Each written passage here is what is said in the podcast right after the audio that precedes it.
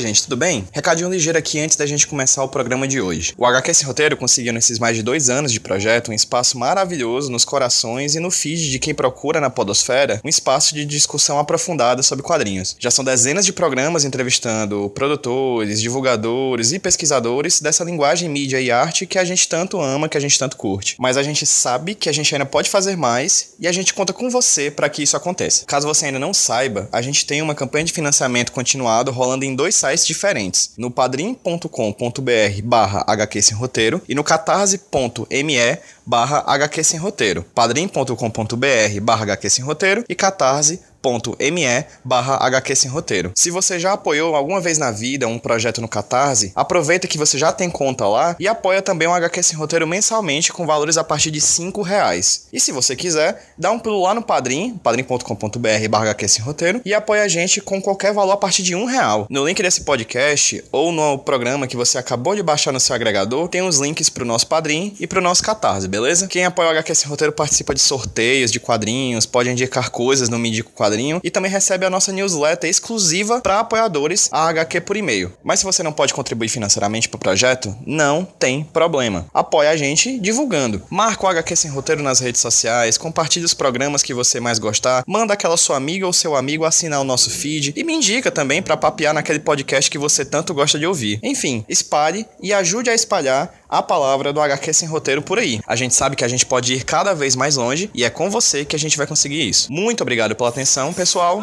e fiquem agora com o programa dessa semana.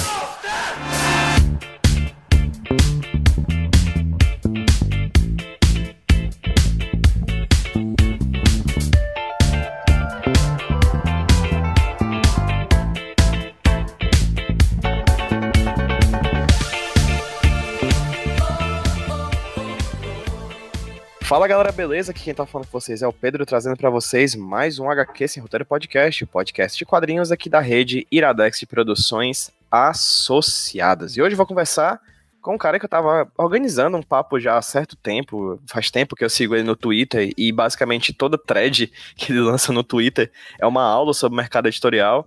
E finalmente eu tô tendo a oportunidade de conversar com ele aqui alguns dias antes dele viajar para a Bienal de Curitiba. Então Sim. vou pedir para que ele se apresente para vocês. Guilherme, Fala para quem tá ouvindo a gente, quem é você? Bom, eu sou Guilherme Kroll, eu sou sócio proprietário da Balão Editorial, um sócios, né? Tenho umas, junto com mais duas sócias, né? A Natália e a Flávia. É, além disso, eu sou formado em editoração pela ECA USP. Eu trabalhei em várias editoras do, do mercado editorial e em 2010 a gente resolveu abrir a editora, né, Balão. A gente publica quadrinhos, majoritariamente, mas publica outros títulos literatura, livro, alguns livros acadêmicos a gente lançou também a gente publica o que a gente pode ler, né? Eu, é a minha, minha proposta com a editora é isso. Se, se eu li e gostei, eu lanço. Bem, esse papo que a gente vai conversar um pouquinho hoje é um pouquinho influenciado, é bastante influenciado, é completamente influenciado, na verdade, pela questão editorial do Brasil, as crises, enfim, os problemas que estão acontecendo hoje com revistas uhum. e editoras do Brasil inteiro. A gente vai discutir um pouco sobre isso, mas acho bacana pontuar para quem está ouvindo a gente que outros, outros espaços digitais, outros veículos de comunicação que falam sobre quadrinhos já trataram desse tema de forma muito aprofundada e muito bacana, com outras perspectivas além da, do próprio Guilherme que está aqui, uhum. apesar de ele também já ter figurado em algum desses programas. Aí eu posso pontuar aqui e para quem tá ouvindo a gente já sabe, quando eu falo de alguma coisa do tipo, os links vão estar tá no post desse podcast que vocês estão ouvindo. Eu pontuo aqui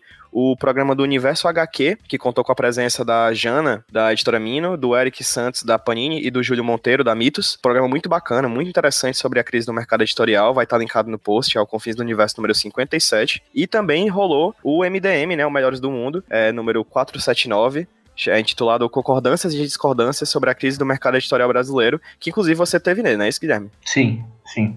No caso, você, o Cassius e o Arthur Vec. Teve um, um, O Terra Zero também fez um podcast a respeito do, da crise também. Falando, Perfeito. eu esqueci o número deles, mas aí vale a pena linkar também, que eles fizeram legal lá. Esse programa do Terra Zero também vai estar linkado aqui no post. E também tem um vídeo com você, né, Guilherme? Que o, o, amigão lá, o Carlos Neto, fica aqui um abraço pro Carlos, do Papuzine, também lançou no YouTube. Então, todos esses programas no YouTube e podcasts vão estar linkados no post desse podcast para serem material. Claro, caso você, você esteja ouvindo pela primeira vez, o que eu duvido muito, caso você esteja ouvindo pela primeira vez, esse material é bastante complementar, tem muito, muitas outras coisas, muitas outras discussões, muitos outros pontos de vista sobre o que está rolando hoje no Brasil. Vai estar no post.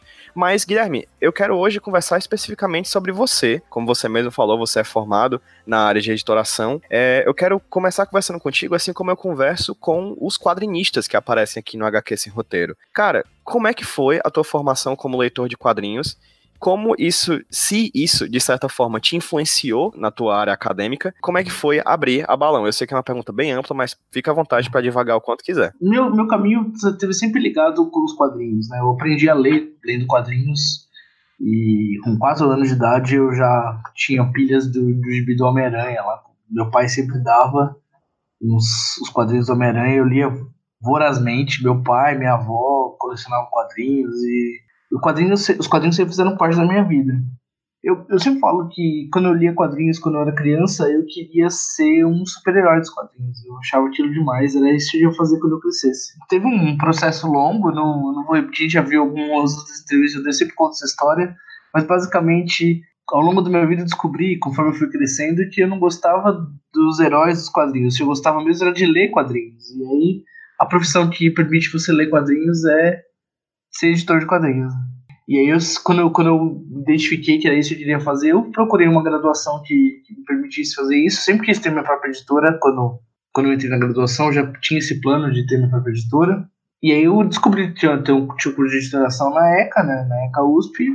Eu entrei lá, passei no vestibular, fui para lá. E lá a gente estudei bastante sobre isso. Tinha disciplinas de história em quadrinhos. Eh, foi uma, minha formação, eu sempre procurei direcionar nesse sentido, né?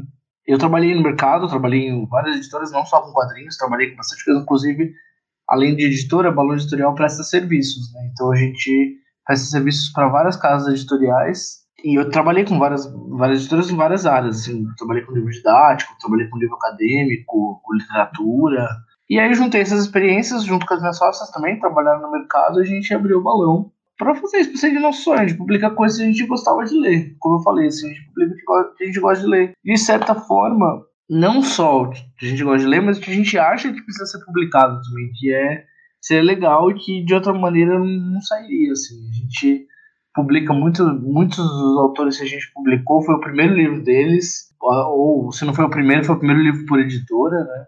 E, e, é bem legal, assim, eu mergulho bastante dos, dos, autores que a gente lançou, dos livros que a gente lançou. A gente está cumprindo o que a gente se propôs a fazer desde o começo da editora, né? Perfeito. Você chegou a falar aí que a Balão Editorial realiza serviços para outras editoras. Que serviços são é. esses? A gente faz desde revisão, diagramação, coordenação de edição, uma coisa que a gente fazia, faz bastante, tradução. Eu traduzi muitos livros também para o mercado recentemente a gente até deu um curso de tradução no, na LabPub. É, a gente presta serviços de. Já prestamos serviço de marketing, de.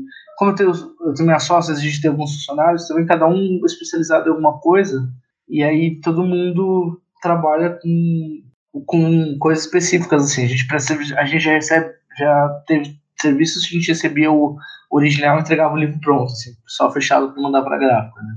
Todo mundo, a gente produz, assim. Basicamente, a gente faz o trabalho que a gente faz pra gente e a gente faz pros outros. Entendi, perfeito. E quando foi que a Balão Editorial nasceu mesmo?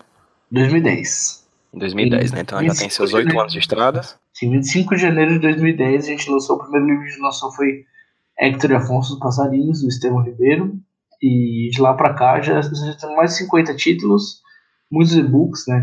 Desses 50, muitos são e-books. A gente gosta bastante de lançar livros digitais, assim, uma coisa que a gente curte bastante. E oito anos em livros impressos a gente lança em média 3 a 4 livros impressos por ano. Teve um ano que a gente lançou 6, foi um ano que a gente lançou mais, mas geralmente a gente lança de 3 a 4 livros impressos por ano. A gente não tem muito, muita grana, né? É uma editora pequena, nenhum de nós tinha dinheiro antes, a gente continua não tendo dinheiro depois, então quando a gente consegue juntar um dinheirinho, a gente lança um, um livro. Perfeito. Era essa a pergunta que eu ia te falar. Você caracterizaria a Balão Editorial como uma pequena editora? Eu caracterizaria a Balão Editorial como uma micro editora. A gente tem um, basicamente um funcionário, né? Eu falei funcionários antes, mas é um funcionário que a gente tem. Algumas pessoas trabalhando lá, associados e sócios, né? a gente publica muito pouca coisa, pra, o grosso do nosso faturamento vem de prestação de serviços mesmo. Então, como editora, a gente é bem pequeno. É uma, é uma escolha nossa, assim, também. A gente nunca se, se propôs a crescer demais, assim. A gente tem noção do nosso, das nossas dimensões e que a gente pode e a gente quer fazer. E Guilherme, é interessante porque você chegou a falar que o procedimento da balão editorial é você lê uma coisa, você gosta dessa coisa, você publica essa coisa. Uhum. Só que isso é uma simplificação extrema do procedimento de um trabalho editorial, não é isso? Sim, sim. Cara, vamos lá. Qual é o primeiro passo para um editor publicar uma obra? Cara, isso é, é muito, muito variável porque assim não, não tem fórmula assim se sempre os canais você submete o original a pessoa lê e, e lança muitas vezes a, a, cada, cada publicação tem a sua história de publicação como que ela acabou saindo do papel muitas vezes o interesse é, é primeiro pelo autor depois pela obra né?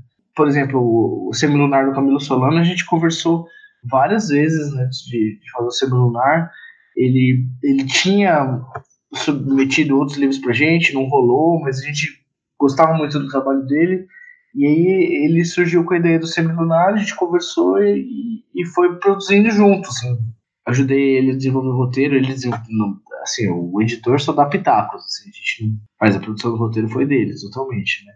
Eu dei pitacos e tal, sei o quê. E foi isso, assim, foi uma história, a gente já tinha um relacionamento com ele, conversou várias vezes e acabou rolando no Semilunar. Já o Felipe Nunes, por exemplo, ele tinha lançado alguns independentes e eu abordei ele e falei, cara, quero lançar um livro seu, vamos fazer isso e o próximo livro que a gente fizer vai ser, que você fizer vai ser com a gente. Foi, também a gente ajudou a desenvolver e tal. Outros, por exemplo, o Wagner William, do Homens Sem Barba, ele mandou o original pra gente pela internet, eu não conhecia ele antes. Ele mandou um e-mail pra gente falou, ó, oh, esse é o original que eu lançar esse livro, vocês topam? Eu falei assim, na hora que eu abri o, o PDF, eu falei, quero lançar o livro desse cara. E outros casos, por exemplo, o, o Mario Kart, a gente lançou a Nós, eu acho o quarto livro que a gente lançou da editora. Ele postou no Twitter, ah, meu, esse vai ser meu próximo trabalho. Mandou uma, uma foto do, do gibi. Eu falei, meu, eu quero lançar isso. Você se interessa em lançar com a gente e tal? Ele gostou da ideia e a gente lançou. Outro, por exemplo, o Guia Culinário do Falido, o Léo Finorti tinha postado uma imagem no Instagram, eu vi, perguntei, que é isso aí? Quero lançar. E lançou, e aí começamos a conversar e lançamos o quadrinho. Então cada, cada livro teve uma história de publicação. Não consigo precisar para você como vai como acontece exatamente uma seleção de original. Perfeito. E como é que é essa negociação com o artista? Porque você falou aí, por exemplo, do Lobisomem Sem Barba, não é isso? Uhum. Do Semilunar, do Guia do, Guia do Falido e também que foi lançado posteriormente o Guia de Viagem do Perdido, né? Uhum. Mas essas publicações, Guilherme, toda uma, cada uma delas tem um, um formato diferente, tem um tamanho diferente. O Lobisomem Sem Barba é um livro, né? O Klaus é um quadrinho. Enfim, como é que é a negociação com eles em relação a, a pagamento mesmo, a formato? Como é que é que você, Guilherme, entra nessa equação para publicar esse quadrinho? Cada caso é um caso, como eu falei, né? A gente precisa negociar com, com o autor, ver como é. Alguns autores, a maioria dos autores acaba, por essa direção dos quadrinhos, de ter muita feira, e muita feira com Artist Alley e tal, os artistas acabam optando por receber o, a parte deles em livro. Então, muitos, muitos eu sempre ofereço essa opção, falo, ó, assim você consegue girar mais rápido, né? E muitos artistas acabam pegando uma porcentagem da tiragem em livros para vender, outros preferem receber os direitos autorais, conforme for vendendo, cada um, cada cabeça é uma sentença. Mas o, o que a gente costuma oferecer é 10% do preço de capa, que é o de praxe do mercado. O mercado oferece entre 8% a 10% do preço de capa pro, pro autor. Perfeito. Isso é de praxe no mercado editorial como um todo, é isso? Sim, sim. E, ok, só que aí a gente quando vai conversando, quando a gente vai conversando com, com as pessoas sobre publicação, a gente pensa, ah, beleza, publiquei, vou lançar. E aí já parte diretamente pro tema de distribuição. Só que, como a gente estava falando antes, o Lobisomem Sem Barba, o Klaus e o Guia, Guia Culinário do Falido, os três são três obras com três formatos diferentes, consequentemente com papéis diferentes, etc. Uhum. E uma, uma thread que eu lembro, cara, eu posso até procurar depois no teu Twitter para linkar aqui no post desse podcast, que eu achei maravilhosa, cara, muito, muito instrutiva, foi sobre a questão do papel. A gente, até quando a gente, na academia mesmo, quando a gente discute sobre materialidade, né, das obras de quadrinhos, o papel aparentemente ele parece que tem que ser invisível, né? A gente uhum. lê a história em quadrinhos e a gente nem nota o papel. Dificilmente a gente percebe que é pólen, que é jornal, assim, às vezes o colecionador ele meio que pensa nisso. Mas quando a gente lê uma história em quadrinhos, a gente lê a história em quadrinhos e esquece que ela tá impressa. E aí tem tinta, tem papel, enfim, existem essas coisas mais cruas que são puras da materialidade do quadrinho, da obra de quadrinhos. Cara, como é que é a definição de, do papel que você faz para as obras do, da Balão Editorial e como é que é publicar impresso no Brasil? Bom, é, primeiro, o, a questão do papel é uma questão muito complicada, porque o papel influi diretamente na, na apreciação que o leitor vai ter da obra. Se, se o papel não for o adequado, a leitura pode ser comprometida. Né? Então, por exemplo, eu já me arrependi de escolhas de papel em algumas obras, eu já, eu, outras eu acho que a gente tomou uma decisão acertada, né? O que eu acho importante é você dosar um preço que você consegue fazer sem comprometer a qualidade. Então, se uma obra é, vai ter muito, muito detalhismo, você não pode colocar uma gramatura de papel muito baixa, porque senão vai colocar o risco de vazar, de perder, de perder qualidade de leitura, né? Então você precisa decidir isso ali no questão. Mas você, você tem uma gama. Oi. Eu posso só levantar uma questão rapidinha? Ah, eu sei que ocasionalmente grande parte das pessoas que ouvem o HQ Sem Roteiro Podcast sabem do que se trata, ou não, enfim, não é questão de, de valoração do, do saber. Mas o que seria essa gramatura? A, a gramatura é. O, papel ele é medido por gramas por metro cúbico, eu acho, não lembro exatamente se é grama ou centímetro cúbico. A gente chama de gramatura, que é mais ou menos a espessura do papel ali, é questão de quanto, quanto fibra vai no madrão de papel. Então, se você, você uma, ele pode ir de 50 a 180 ali no, na impressão. Ter uma gramatura maior não necessariamente implica num papel menos que vai vazar menos o que vai, vai ter menos vazar ele de um lado para o outro assim às vezes o, a textura do papel às vezes a qualidade do papel influi nisso também né mas uma gramatura maior ajuda você a não ter esse tipo de, de vazamento de, um, de uma página para outra. Então a gente escolhe assim. Geralmente os nossos papéis são entre 80 e 90 gramatura de offset, que é aquele papel branco de, que a gente usa normalmente em casa, impressora. Esse é o, é o mais comum no mercado editorial e o mais comum que a gente usa na balança, também, offset. E eu perdi o fio da meada que eu tava falando antes. Ah, desculpa te interromper, foi mal. tudo bem, tudo bem. Não, mas você tinha razão, porque é, é, bom explicar. A gente vai falando jargão e o leitor, o ouvinte, não, não necessariamente conhece o jargão, né? Peço perdão aqui, porque não conhecia. Não, de boas, de boas. Sem contar que também tem as questões que você falou, por exemplo, da questão do peso do papel, que é a gramatura, né? Quanto sim. maior a gramatura, mais grosso é, costuma então, ser o papel. É uma coisa que eu levo em consideração também, o peso do livro para carregar no uhum. evento. Uhum. Porque como a editora é pequena, eu vou ter que carregar o livro no evento. Então se a gramatura ficou muito pesada, se eu tiver de levar 30 livros, eu vou machucar minhas costas, assim, é, é fato, né? Então eu penso assim, puxa, vou ter que carregar tudo isso no evento, vou ter que estocar tudo isso. Estocagem é uma coisa que levar em consideração também na hora de escolher o papel, formato, tem formato de saída de gráfica, né? Então isso tudo tem que entrar em consideração o leitor tiver, o ouvinte tiver ouvindo em casa, vai, vai pensar, pô, mas eu, eu vejo que os livros da Balão, cada um tem um formato diferente. Sim, a gente tenta fazer os formatos diferentes para ter um, um, diferencial, tentar fazer os formatos melhores para cada arte, mas existe um, uns tipos de formatos que são os melhores para saída de gráfico, a gente procura também abraçar esses tipos de formato para poder baratear o custo. Perfeito. Tem uma questão também que é, além do, do, da gramatura, do peso do papel, tem a questão da absorção também, né? Uhum. É, alguns papéis eles são mais porosos, eles absorvem mais tinta, então se você vai pegar um, um por exemplo, papel pólen, que é aquele papel meio amarelado, um pouco mais pesado, que tem bastante livro de literatura, ele não fica tão legal e colorido. Além dele ser amarelado, é, coisas coloridas chupam muita tinta, então ele fica muito pesado, fica às vezes borra, né? Então você precisa saber escolher. Se o cara quer colorido, às vezes o não vai ficar legal. Às vezes o Lux Cream, que é um outro papel amarelado um pouco mais leve, que é importado, também não fica legal colorido. Às vezes só fica legal colorido no, no pólen. Eu tenho um case para comentar com vocês, que é o Pobre Marinheiro. Um livro que a gente lançou em 2013, se eu não me engano, que ele foi um dos poucos livros estrangeiros que a gente lançou na Balão, e o autor publicou num papel amarelado nos Estados Unidos, ele pediu pra gente usar o papel similar no Brasil. Não tinha o papel que a gente lançou lá. Que ele lançou lá. Então eu tive que procurar um papel similar, né? Que fizesse o efeito da, de fundo meio amarelado para a obra. Não fui eu que procurei, foi minha sócia, a Natália, que, fez esse trabalho de produção gráfica, ela que cuida dessa parte. E ela achou e o resultado ficou legal, o autor gostou de como ficou. A Balão, ela é de 2000, como você 2010, como você falou. Uhum. Então ela tá em seus bons oito anos. E como é que foi para você, como editor, perceber, nós que compramos o quadrinho na livraria ou na internet e ele chega em casa, a gente não tem ideia desse procedimento pré-lançamento do quadrinho. Como é que está sendo publicar e como é que é publicar impresso no Brasil? O papel, a questão do papel, a questão do preço, a questão da tinta, como é que está sendo publicar impresso no Brasil? Como é que era em 2010, como é que está sendo em 2018?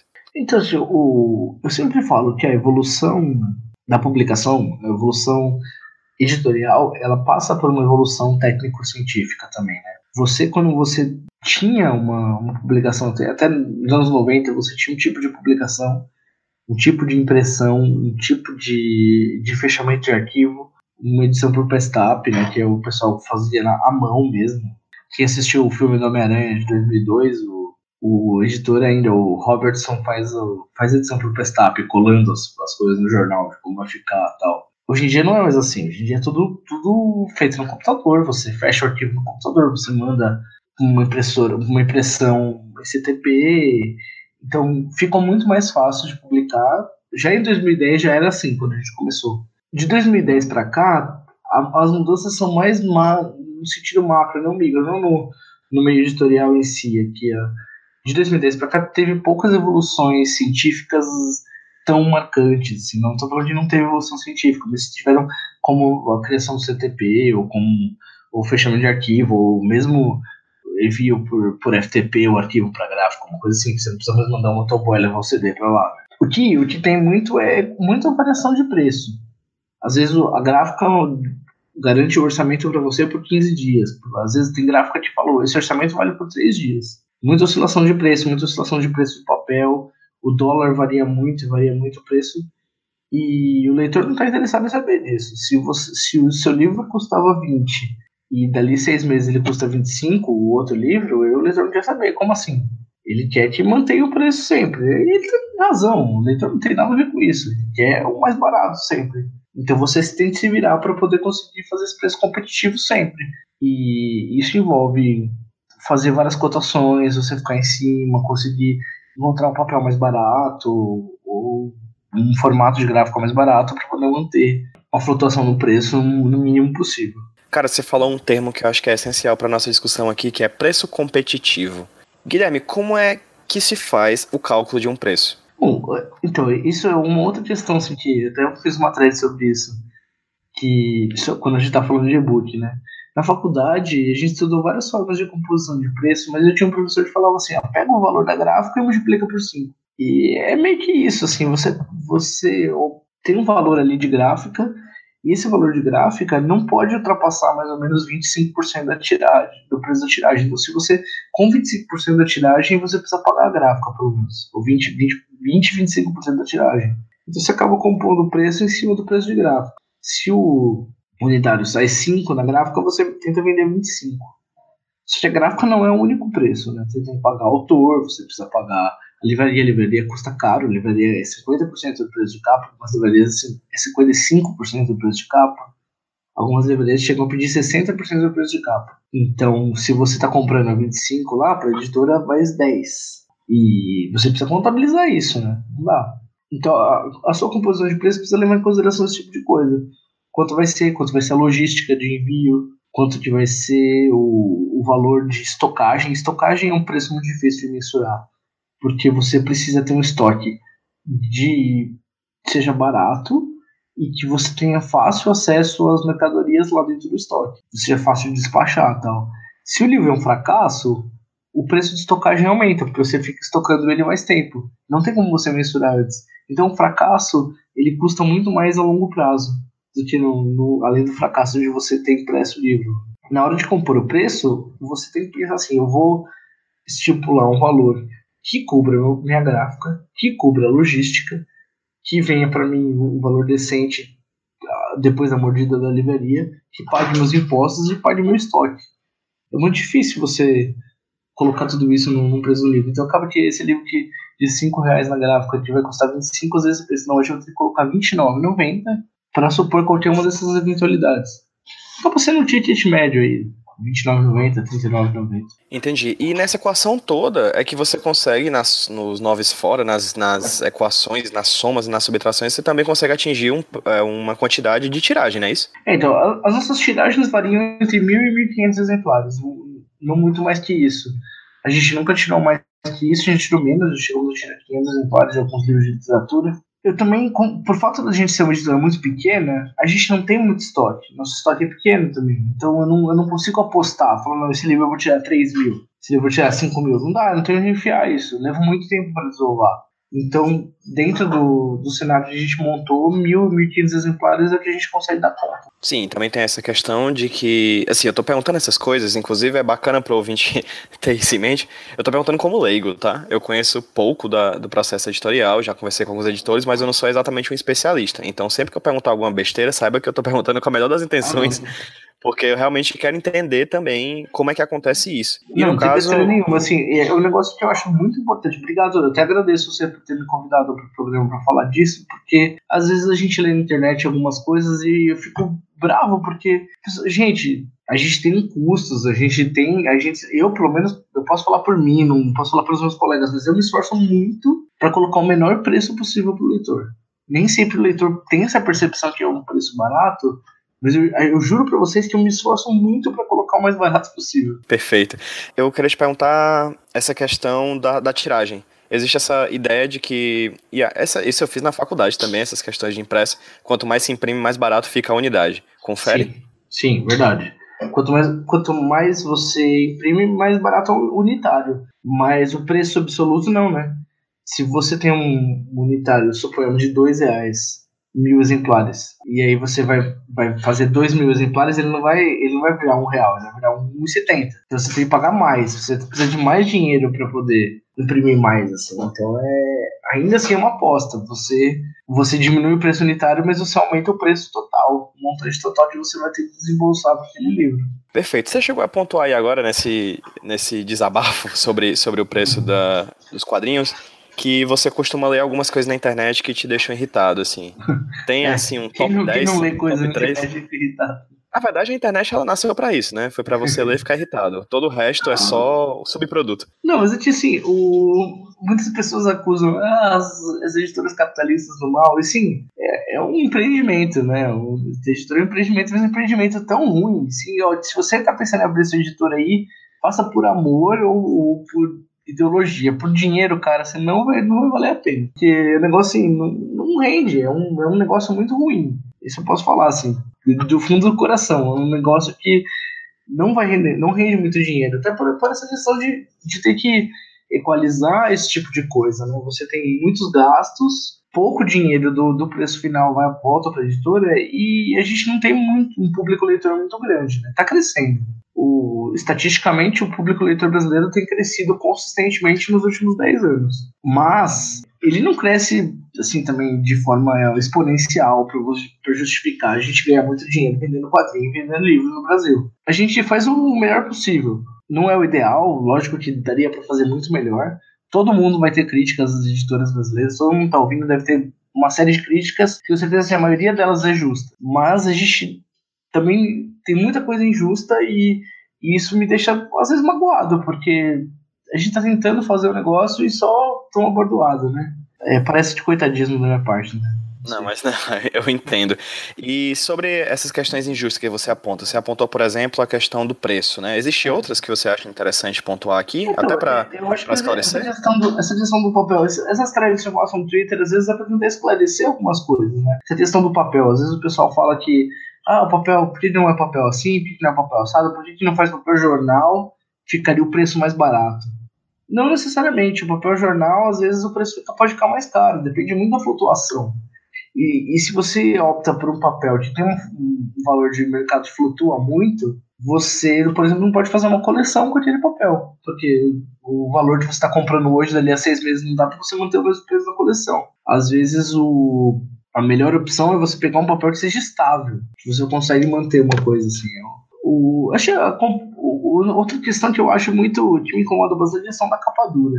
Que existe uma, uma às vezes tem uma uma parcela do público, tá? Não é todo mundo, não estou generalizando. Mas uma parcela do público exige que os livros tenham sempre edição em capa dura, que capa dura é melhor e não sei o quê. E às vezes a capa dura, o custo custo de produção não vale a pena, você não tem como estocar aquilo.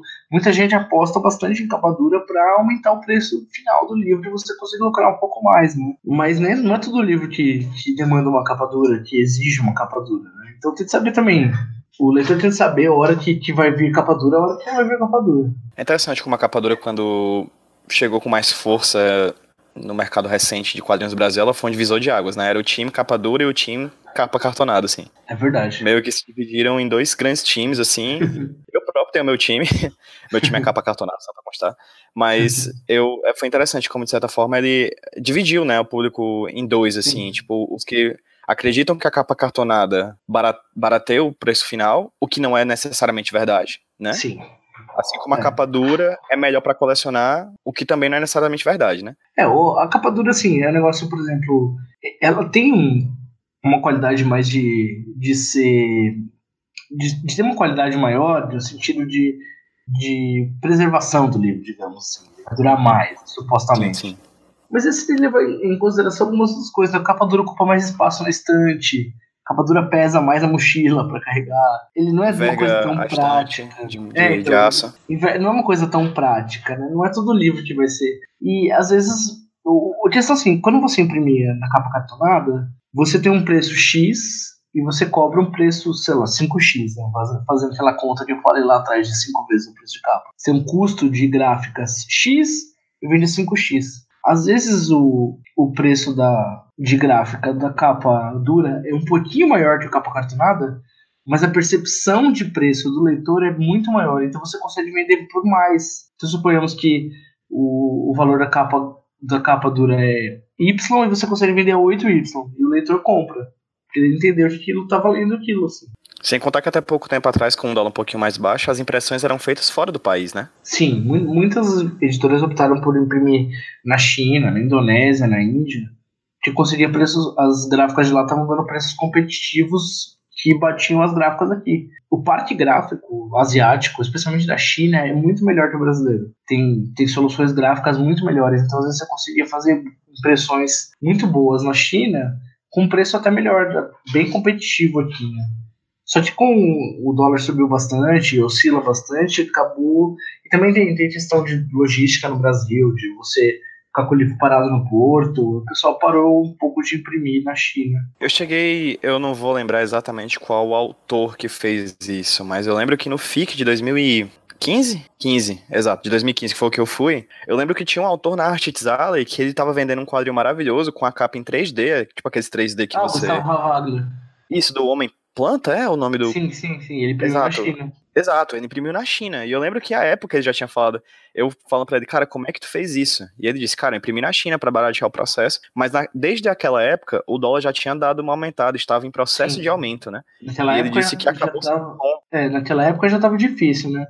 Mas eu lembro que ele vendia o livro a 50 reais. Pro, pra qualidade gráfica do livro, Uhum. Era um preço bem aqui. Hoje em dia, se ele vendesse esse mesmo livro a 50 reais, seria considerado um preço barato três anos depois só. Mas Sim. eu acho que provavelmente se ele tivesse rodado aquele mesmo livro hoje em dia, ele venderia uns 80 reais, ah, com a mesma quantidade de páginas, inclusive, né? Com o mesmo acabamento. Sim. Porque ele, ele mesmo falou que o, o que encareceu no caso foi a capa, né? O, o miolo ele meio que, que podia ter feito, inclusive, aqui no país. Fala, mas, mas é capa, se, se você roda fora, a capa é melhor rodar tudo fora, já vem tudo. É, sim. Tem vir claro. pra cá só pra você montar aqui não faria sentido. Claro, claro, claro. E Guilherme, a gente tá falando hoje como eu falei logo no começo do nosso podcast aqui, que é, o Brasil vive uma crise editorial.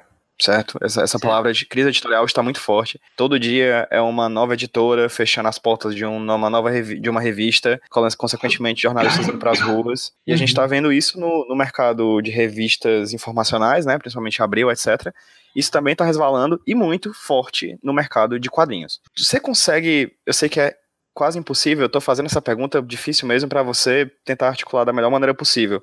Você consegue ver um estopim dessa crise? Olha, não dá pra gente dissociar o micro do macro, como eu falo. O Brasil vive uma crise político-econômica há alguns anos e, e isso reverbera no, no, nosso mercado editorial. Mas existe também uma mudança de paradigma.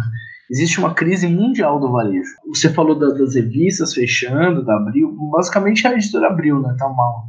A editora Abril tem um, case particular de anos e anos de de má gestão e de dívidas acumuladas e de perda de capital e, enfim. E ela acabou quebrando. Abriu um, era um gigante, um gigante grande demais para ser salvo, né, no fim. Não, tem, não, tinha mais como salvar. Ela tem abriu a dona de praticamente toda a logística de distribuição do Brasil para a banca. A Panini abriu a própria distribuidora dela porque ela abriu, estava no calote. E para a Panini não dava para viver sem distribuição própria, sem distribuição alguma.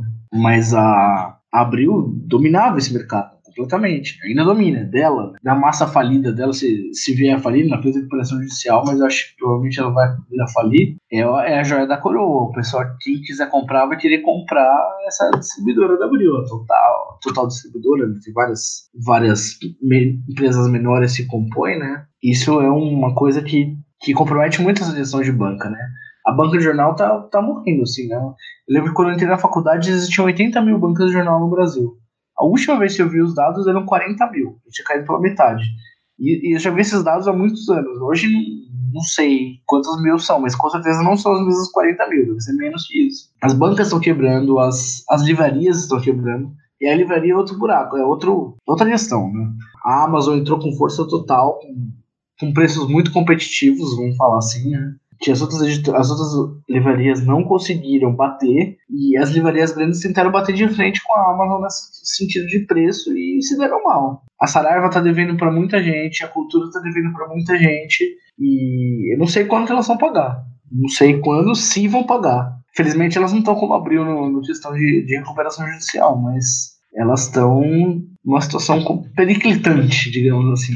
Se você tem uma crise do varejo, uma crise de, de pagadores de distribuição, você não tem dinheiro entrando. Como é que as editoras vão, vão continuar a produção delas sem ter quem pague essa produção? Não dá. Então, editoras lançando menos, né? você pega os checklists da, das editoras que lançam coisas mensais, como a Panini e a JBC, tem menos coisas mês a mês. A própria Abril fechou a linha Disney, né? As editoras pequenas ou médias e pequenas como a minha, sempre tiveram canais de distribuição um pouco alternativos. Mas muita gente so, sofrendo bastante com essa questão da Saraiva. Né? O Arthur Vett mesmo falou que cada livro que ele lançava pela VET, de, de saída, tinha 200 exemplares pedidos pela Saraiva para distribuir nas redes, na rede da Saraiva.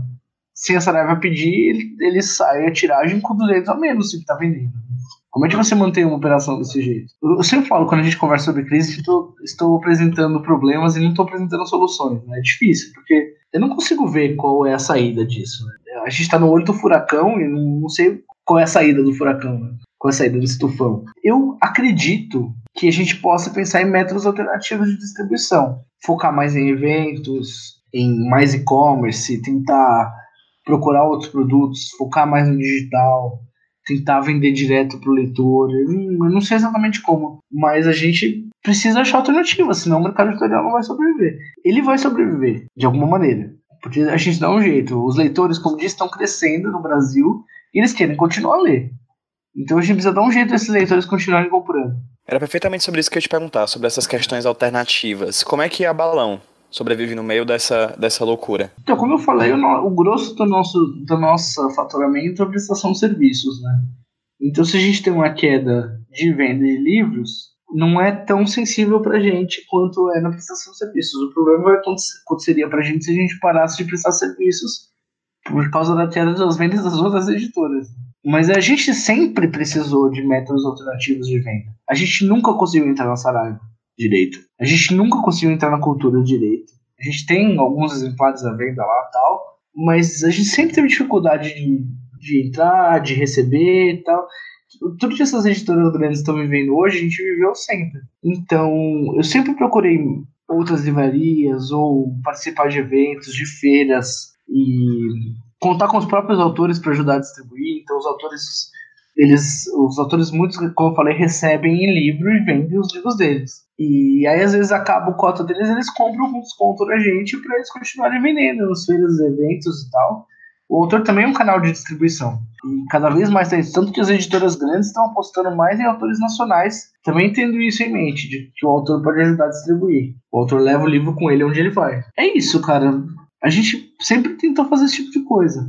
Feiras, eventos, nosso site, a gente dá frete grátis para todo o Brasil. Vocês entrarem no abalãoeditorial.com.br, frete grátis para todo o Brasil. Todo mundo do Brasil pode comprar. E aí a gente esse 50% da livraria, no nosso site a gente não precisa dar 50%. Então a gente paga o frete com esse, com esse montante que seria para a livraria. Isso a gente consegue dar um jeito de, de fazer chegar para todo mundo. Eu sei que não é todo mundo que tem acesso à internet, eu sei que não é todo mundo que compra pela internet, que compra em site pequeno, mas tá disponível. Se o pessoa for numa lan house e logar lá e comprar, emitir um boleto, ela consegue comprar o nosso livro e vai receber de graça na casa dela enquanto lugar do Brasil. Você chegou, a, você chegou a falar já que não tem uma ideia de como resolver essa questão profundamente problemática, assim, porque ela envolve desde questões sociais, da falta de leitura do, do, do país, até a questão econômica macro e a questão clara de que se você tem pouco dinheiro e você escolhe entre comer e comprar um livro, você vai escolher comer. Tem, existem várias questões em torno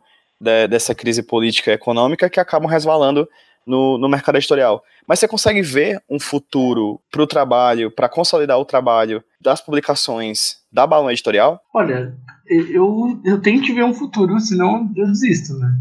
a gente precisa ter sempre um futuro em mente que vai melhorar. E, mas eu acho que sim, tirando essa questão de, de, de sanidade mental, eu acho que tem, tem formas da gente conseguir reverter esse quadro. Assim. Eu acho que a gente ainda não descobriu o que vai ser de nós. Né? Eu, no próprio podcast do MDM eu falei isso e volto a falar. Eu acho que a livraria vai se tornar uma outra coisa ela não vai ser mais uma rede como, sei lá, uma rede do, de lojas em todo o shopping e tal. Vai ser uma coisa, vai ter uma ou outra, vai ficar numa galeria, vai virar tipo loja de discos. Assim. Vai ser um lugar que você frequente, os, os frequentadores vão tal, e não vai ser essa coisa de reprodutibilidade, assim, de tipo várias unidades e tal. Eu acho que acabou um pouco esse meio. Acho que o, o varejo vai migrar bastante para a internet e a gente está tá passando por isso. Nós, quem passa pela revolução, sente mais. Né?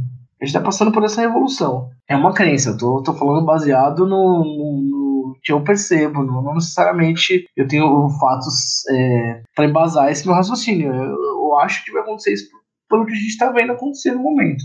E nesse cenário, o Balão vai continuar investindo nisso, em internet, em, em feiras, em eventos e, e nos autores. Especificamente sobre a internet, a Balão também lança e-books, confere? Sim.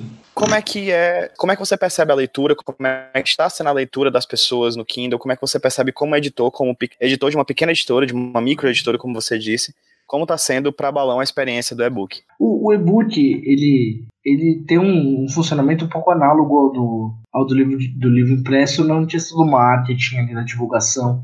Você não paga por, por vitrine, mas você paga você não paga por ponta de gôndola, mas você paga por exposição ali, então, fora por meio de descontos e tal. O funcionamento mercadológico dele é, é similar, mas eu acho que, como não tem prateleiras, não tem coisa, a divulgação é meio direta e, e tem formas de, de você acessar títulos, o pessoal chama de metadados, são aqueles dados. Metadados são dados sobre dados que ajudam você a descobrir um gosto a partir de de palavra-chave e ajuda a vender os livros. Então eu acho que nesse sentido o e-book pode ser até um pouco mais democrático a venda deles do que impresso. Isso é, um, é uma coisa positiva para mim, é uma coisa que eu acho mais legal do e-book é isso, né? Mas a questão da pessoa que não, não gosta de ler o e-book, eu acho que é natural.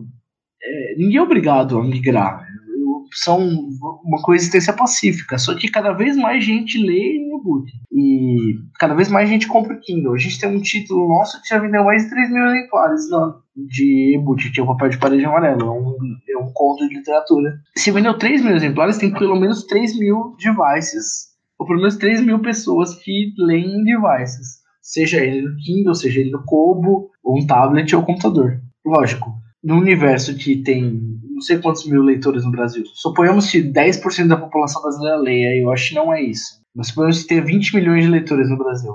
10 mil, 3 mil, 5 mil é nada. Se for um milhão de leitores no Brasil, meio por cento da população brasileira de leitores, ainda assim 5 mil leitores é nada. Mas, eu, mas é, a, cinco anos atrás era 200 leitores de, e-book.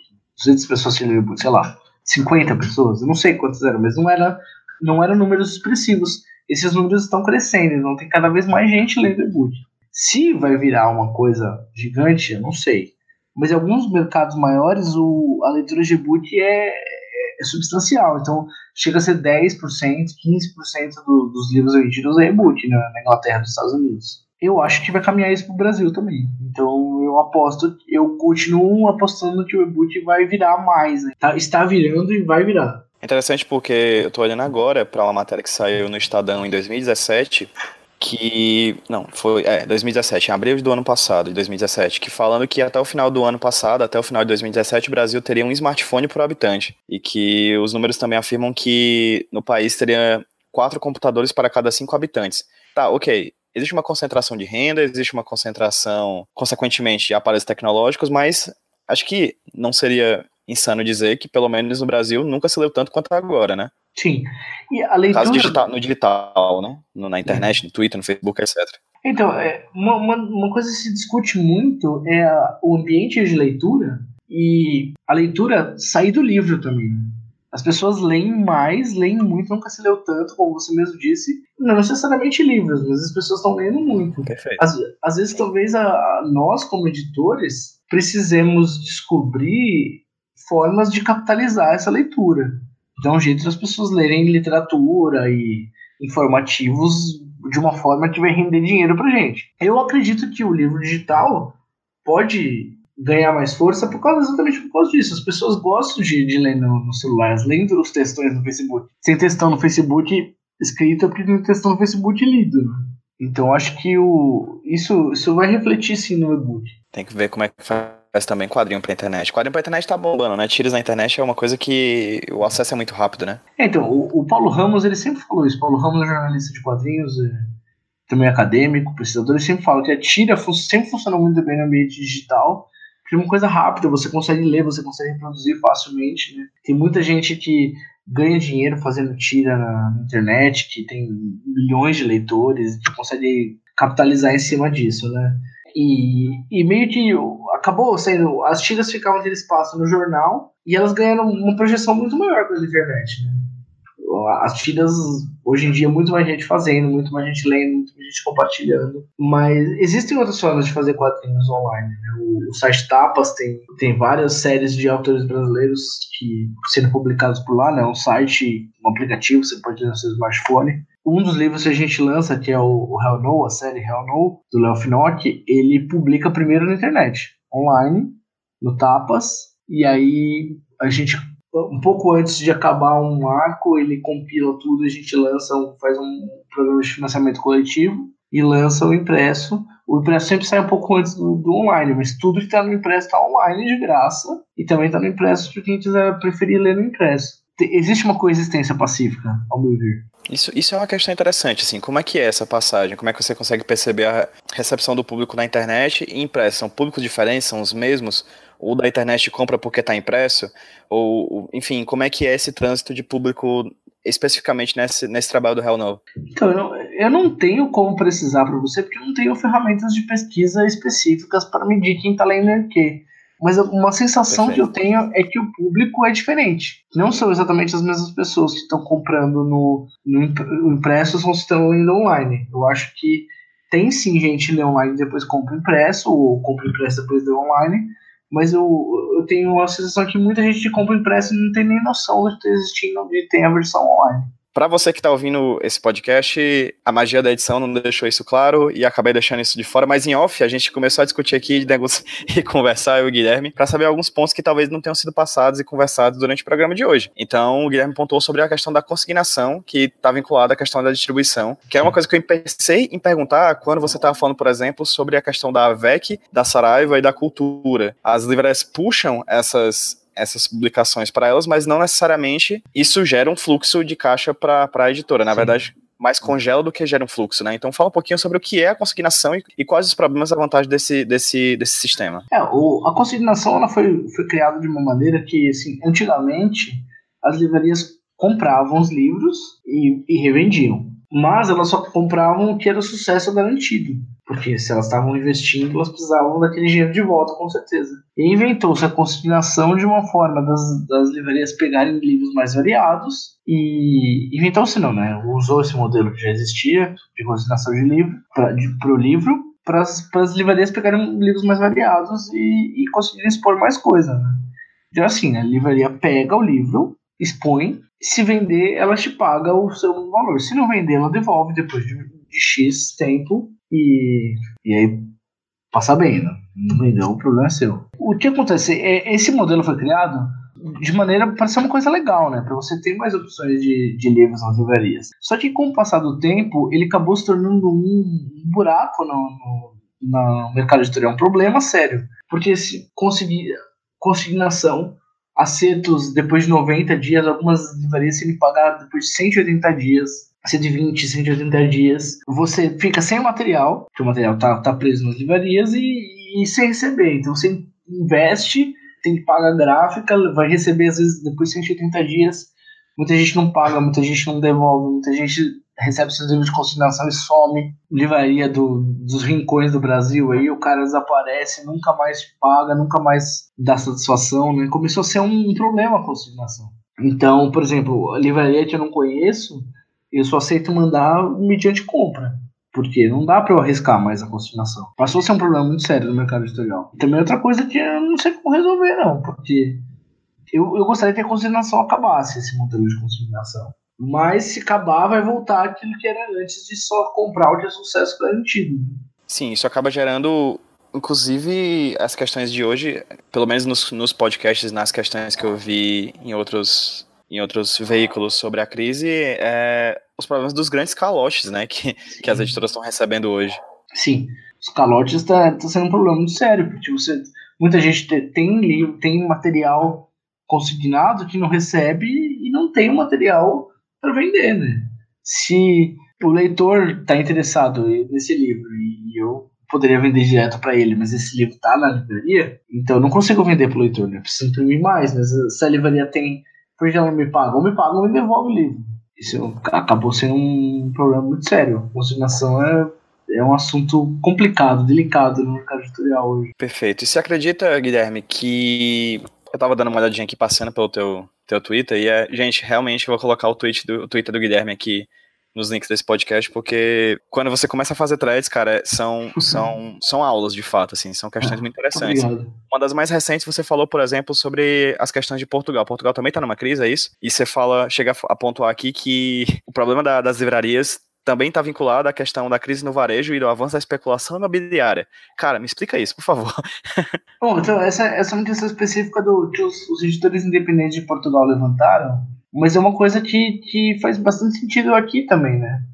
Porque a crise do varejo, ela é uma coisa global. O varejo, ele tem migrado cada vez mais para a internet e cada vez menos as pessoas compram em, em lojas assim, específico, vai até o shopping para comprar ou vai até uma loja de rua para comprar, loja de rua mesmo. Se você você teve em São Paulo recentemente, você chegou a subir a Teodoro Sampaio, que é uma rua tradicional de, de varejo em São Paulo, e a quantidade de placas de alugas que tem lá é gigante. Era uma rua que tinha muito varejo, hoje em dia tem muito alugas. E, e a especulação imobiliária, cada vez mais esses lugares de, que eram centros de varejo, hoje morar ali na, na região de Pinheiro, na Vila Teodoro Sampaio, é super caro. Se você tinha um, um imóvel comercial ali que você alugava por X por mês, você pode vender ele por um valor grande ou, ou alugar para residencial vai valer mais. A especulação imobiliária influencia, sim, nessa questão do varejo.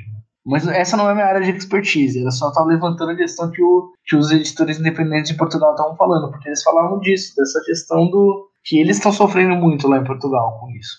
E é, é muito análogo a, a, o que eles estão passando lá porque acontece aqui no Brasil. Os editores, os, os livreiros independentes do Brasil estão quebrando também. Eles sofreram muito mais com a Amazon. Você vê a quantidade de gibiterias que quebraram no Brasil, é, é absurda.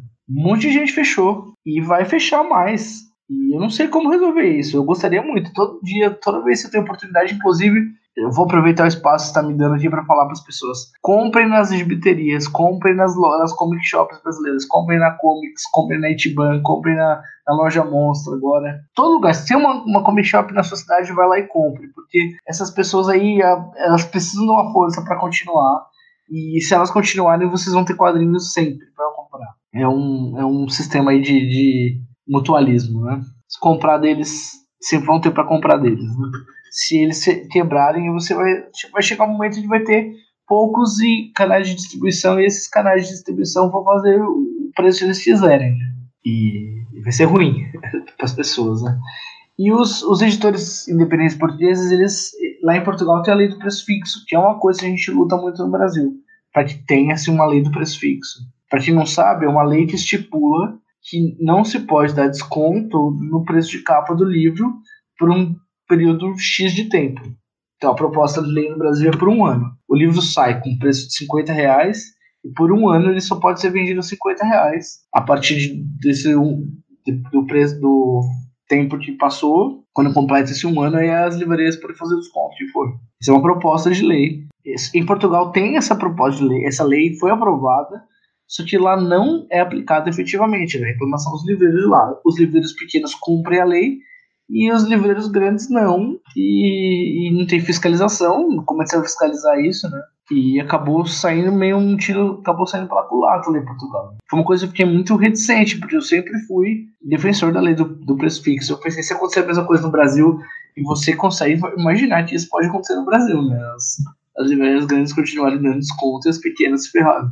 Se acontecer a mesma coisa no Brasil, aí que as livrarias pequenas vão quebrar de vez. E, gente, conversamos aqui sobre muitas coisas, como a gente já sabe, o HQ esse roteiro tem esse nome porque não tem roteiro, então a gente foi voltando um tema, foi puxando outro tema, enfim, como eu falei, foi um papo muito bacana, o Guilherme é um grande conhecedor, como vocês puderam ver, de como é que é o procedimento da, da publicação até a chegada do quadrinho na mão do leitor, Caso você tenha mais alguma dúvida, pergunta pro Guilherme nas redes sociais dele, principalmente no Twitter, né, Guilherme? Você costuma usar mais o Twitter? Eu uso mais o Twitter. O Facebook não uso tanto assim. O Twitter é um, é um canal para falar comigo. E qual é o seu Twitter? Meu Twitter é arroba Guilherme Kroll. Kroll, K-R-O-L-L. Perfeito. Para quem tá ouvindo a gente, vai estar tá o link, vai estar tá linkado no post também daqui. Então vai lá, pergunta pro Guilherme que vai que rende uma das famosas threads do mercado editorial que ele faz, que ele faz lá de tempos em tempos, esporadicamente, e que sempre é. são muito, muito, muito instrutivas. E Guilherme, para quem quer ainda conhecer um pouco mais sobre o teu trabalho com a Balão Editorial, o acervo, o que é que vocês já publicaram, o que é que vocês vão publicar daqui em diante, para quem quer conhecer mais a Balão, onde as pessoas conseguem encontrar a editora. Bom, vocês conseguem falar com a gente, a gente tem uma página no Facebook, né, barra Balão Editorial, temos um Instagram, arroba Balão Editorial, e o Twitter, arroba Balão Editorial também. Pode mandar e-mail pra gente, balãoeditorial.com.br, nosso site, balãoeditorial.com.br. Nosso site tem, é nosso site basicamente uma loja. Basicamente não, é uma loja tem nossos títulos todos lá, vocês podem comprar tudo que vocês se interessarem, frete grátis para todo o Brasil. Ah, perfeito, show de bola. Tudo também vai estar no post desse podcast. Então, Guilherme, eu não tenho como agradecer você ter topado conversar comigo aqui pro HQ esse roteiro. Foi um papo muito massa. Você que falou tanto sobre, sobre essa questão do mercado editorial em outros veículos de comunicação é sempre muito bacana saber que nós, né, nós todos, assim, editores, leitores, produtores de conteúdo, estamos de olho aberto nessa questão da crise e esperando ela mudar, quem sabe em breve, né? Espero que em breve, espero que o mais breve possível, pelo menos. Então fica aqui o agradecimento por você ter arranjado um espaçozinho na sua agenda antes de você viajar para conversar aqui comigo para HQ esse roteiro, tá bom? Eu te agradeço o convite e o espaço para poder falar aqui. Espero não ter falado muita porcaria. Ah, que e agradeço a todo mundo que ouviu. Se tiverem alguma dúvida, se, se não entenderam alguma coisa que eu falei, às vezes eu falo muito rápido. Vocês me mandam uma mensagem e eu respondo com o maior prazer. Apesar de tudo isso, tipo, falo, falo, falo de uma nuvem preta pairando em cima do mercado editorial. Mas eu acredito que as coisas vão melhorar. Vamos lá, que vamos trabalhar duro que as coisas vão melhorar. É, vamos fazer a nossa parte, né? Vamos ler quadrinhos, comprar quadrinhos, divulgar quadrinhos, falar de quadrinhos. Enfim, vamos fazer esse mercado. Sempre que perguntam, por exemplo, para mim, se existe um mercado de quadrinhos no Ceará, assim, um mercado nosso, eu digo, eu digo que sim, um mercado e mercado com M maiúsculo, assim, porque eu acredito que do mercado, a questão financeira é somente uma das versões dela, né? É somente um, um dos fluxos, é somente um dos capitais que estão que estão que influencia o mercado de existir. Grande parte disso é a troca de experiência, grande parte disso é a troca de abraços, de afetos, enfim, é um espaço que não é só não é só por causa de dinheiro. O dinheiro faz parte, ocasionalmente, porque estamos no sistema capitalista, de fato. Existe sim um mercado. E eu acho que ele tem tudo para melhorar. como o Guilherme falou, tem cada vez menos investimento, tem está em queda o investimento financeiro, mas tem cada vez mais leitores. Então acho que isso é um, é um sintoma de que em breve as coisas podem melhorar, né? O otimismo tá aí apesar de tudo. Sim, exatamente. Exatamente. Eu gostei muito da sua leitura, foi exatamente isso que eu penso. Gente, muito obrigado por terem ouvido mais um HQ esse roteiro. Guilherme, novamente, muito obrigado. E vamos dar um tchauzinho para quem tá ouvindo a gente no 3, 2, 1. Valeu, pessoal. Tchau, tchau. Valeu, até mais.